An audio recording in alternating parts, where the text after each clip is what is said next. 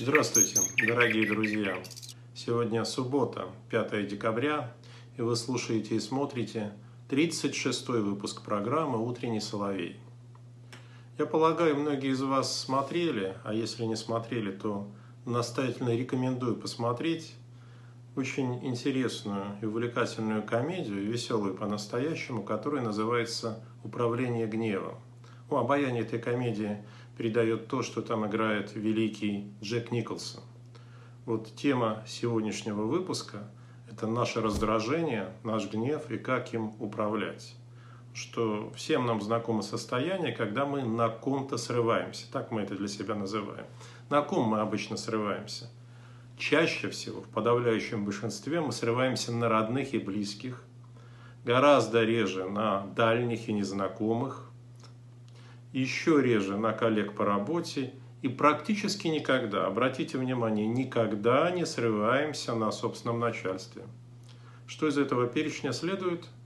А следует очень простой вывод. Когда мы объясняем свои срывы, свои приступы, пароксизмы гнева тем, что накипело и не мог сдержаться, оказывается, могли сдержаться. На начальника-то мы не набросились, правда, так как набросились на собственную жену или собственных родителей или собственных детей. Обратите внимание, э, что гадость мы совершаем именно по отношению к тем, ну, гадость – это приступы гнева, которые выглядят ужасно, по отношению к тем, кто нам ближе всего – Давайте разберемся, что происходит с нами и внутри нас, когда мы начинаем раздражаться. Как правило, это раздражение постепенно накапливается, а потом выливается вот в этом самом пароксизме гнева. Ну, я выношу за скобки здесь такие объяснения, как какие-то болезни, органическое поражение мозга, ну, темперамент, бывают люди действительно темпераментные, какие-то культурные особенности. Я беру ну, среднестатистического россиянина, его среднестатистическое поведение. Вот, самое простое и вменяемое объяснение приступов гнева – это психофизиологическое объяснение. Именно психофизиологическое. То есть, э, когда мы гневаемся, мы освобождаемся, сбрасываем то напряжение, которое у нас накопилось. Накопилось за какое-то время.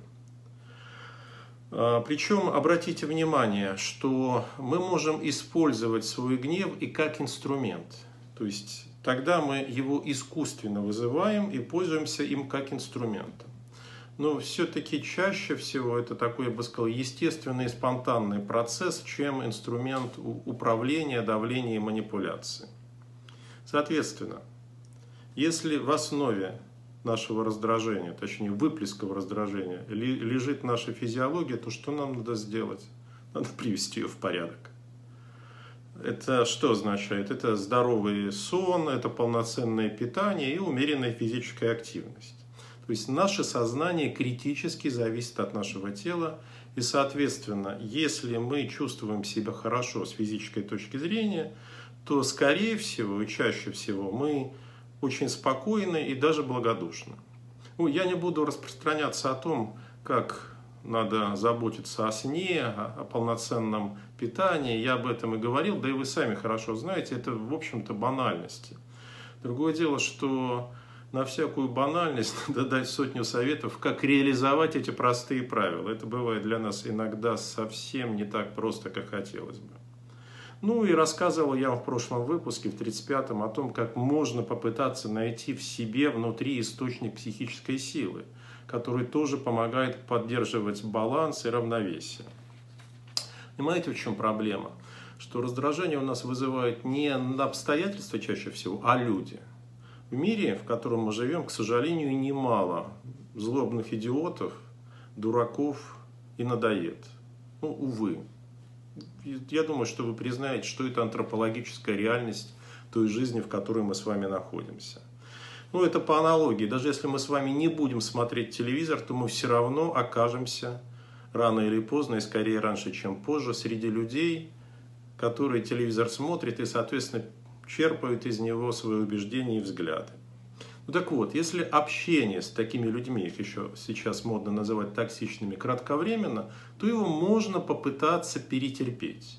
Ну, вы знаете, что человек у которого играет громкая музыка, едет с вами в метро рядом, ну, там, допустим, несколько остановок. Это не так страшно, правда?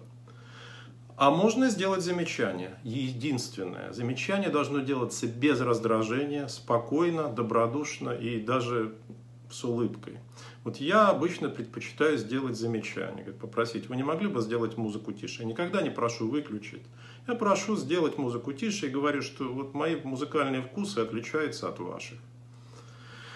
И вы знаете, в подавляющем большинстве, я бы сказал, в 100%, в 100% люди на эту просьбу откликаются. Если вы знаете, вот вы заранее знаете, что вам предстоит встреча и общение с токсичными людьми, в силу тех или иных обстоятельств, то что можно сделать и надо сделать? Не накапливать себе страх, ужас и агрессию да, перед этой встречей, потому что вы знаете, что эти люди для вас, может быть, они смелейшие люди, но для вас они неприятные и токсичны. А принять превентивно одну-две таблеточки седативного, то есть снять пиковое напряжение. У вас останется небольшой стресс, но он будет носить фоновый характер.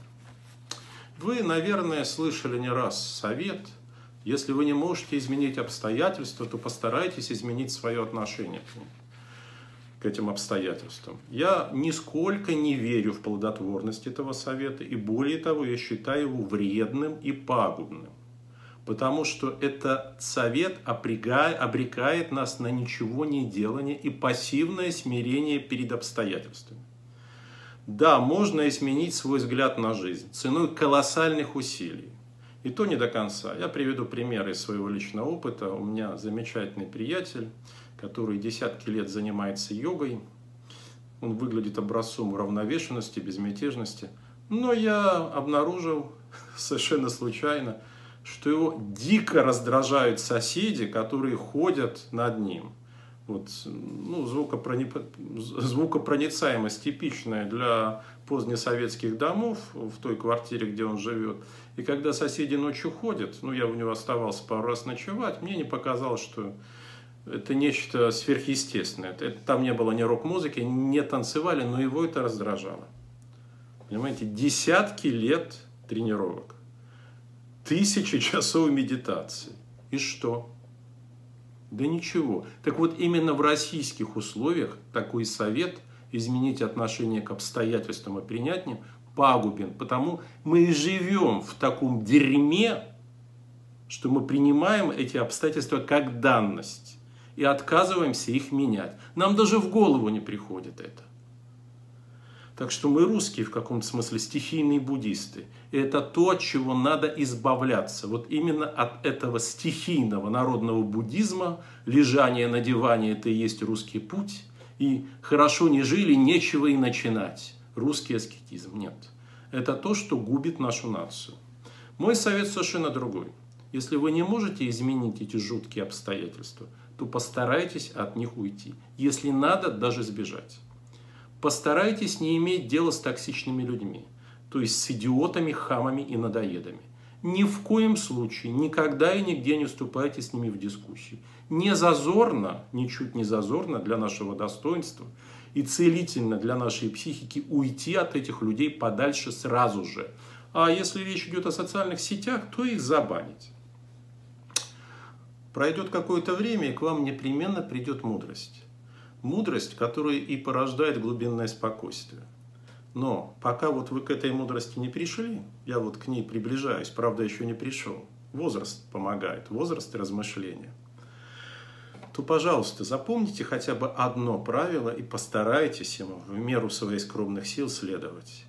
Правило очень простое. Надо беречь своих родных и близких. Именно родных и близких.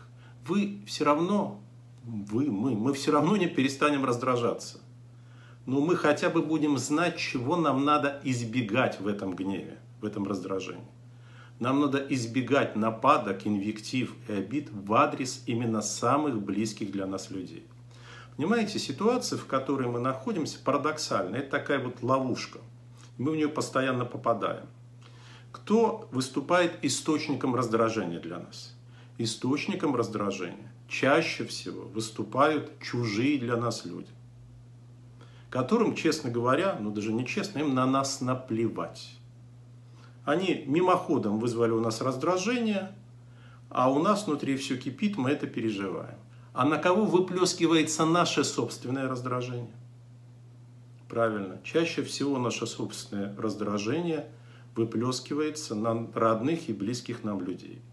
То есть мы с вами обижаем тех людей, единственных и немногих, честно говоря, людей, которым на нас не, не наплевать. Поверьте, большинству людей на нас наплевать.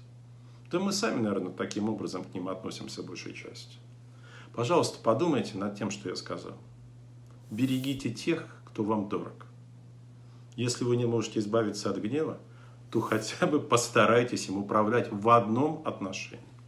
И объявление.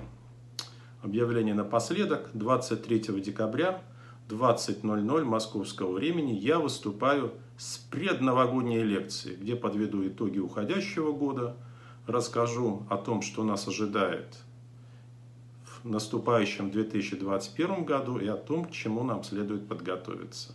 Ссылка на подключение к лекции будет дана в описании под этим роликом и в первом закрепленном комменте. Так что добро пожаловать или welcome. А сейчас, как обычно, я вам хочу сказать, пожалуйста, знайте, твердо знайте и не сомневайтесь. Как бы нам ни было тяжело, победа будет за нами.